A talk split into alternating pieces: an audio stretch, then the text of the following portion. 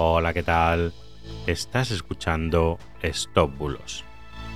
Yo soy Mr. Oizo y hoy te voy a hablar de un nuevo phishing con maletas Samsonite. Empezamos.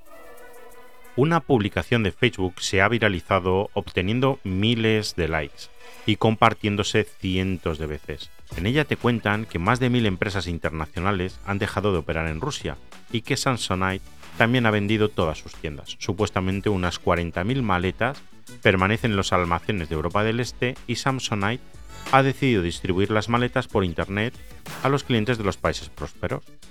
Hoy en día cualquier persona de España puede comprar una nueva maleta Samsonite Proxys pagando solo 2 euros por el envío. Después te piden, como no, que hagas clic en el enlace y de repente te encuentras en el formato del sorteo del año. Ya sabes, sí, ese en el que te hacen tres preguntas y después tienes que abrir dos cajas para ver qué te ha tocado. Y siempre te toca el mejor regalo, ¿eh? Menuda suerte tienes, ¿eh? Bueno, ya sabes, si rellenas tus datos, estás pagando por una suscripción de 5 días a un servicio de un tercero. Y después te cobrarán 45 euros cada 14 días. Además te indican claramente que nada de maletas por 1,95€, que simplemente ese pago te da una participación en un sorteo de una maleta. Además te ponen claramente que habrá otros 10.000 participantes. Así que sí, como te digo siempre, si nos engañan es porque queremos, porque más claro no lo pueden poner.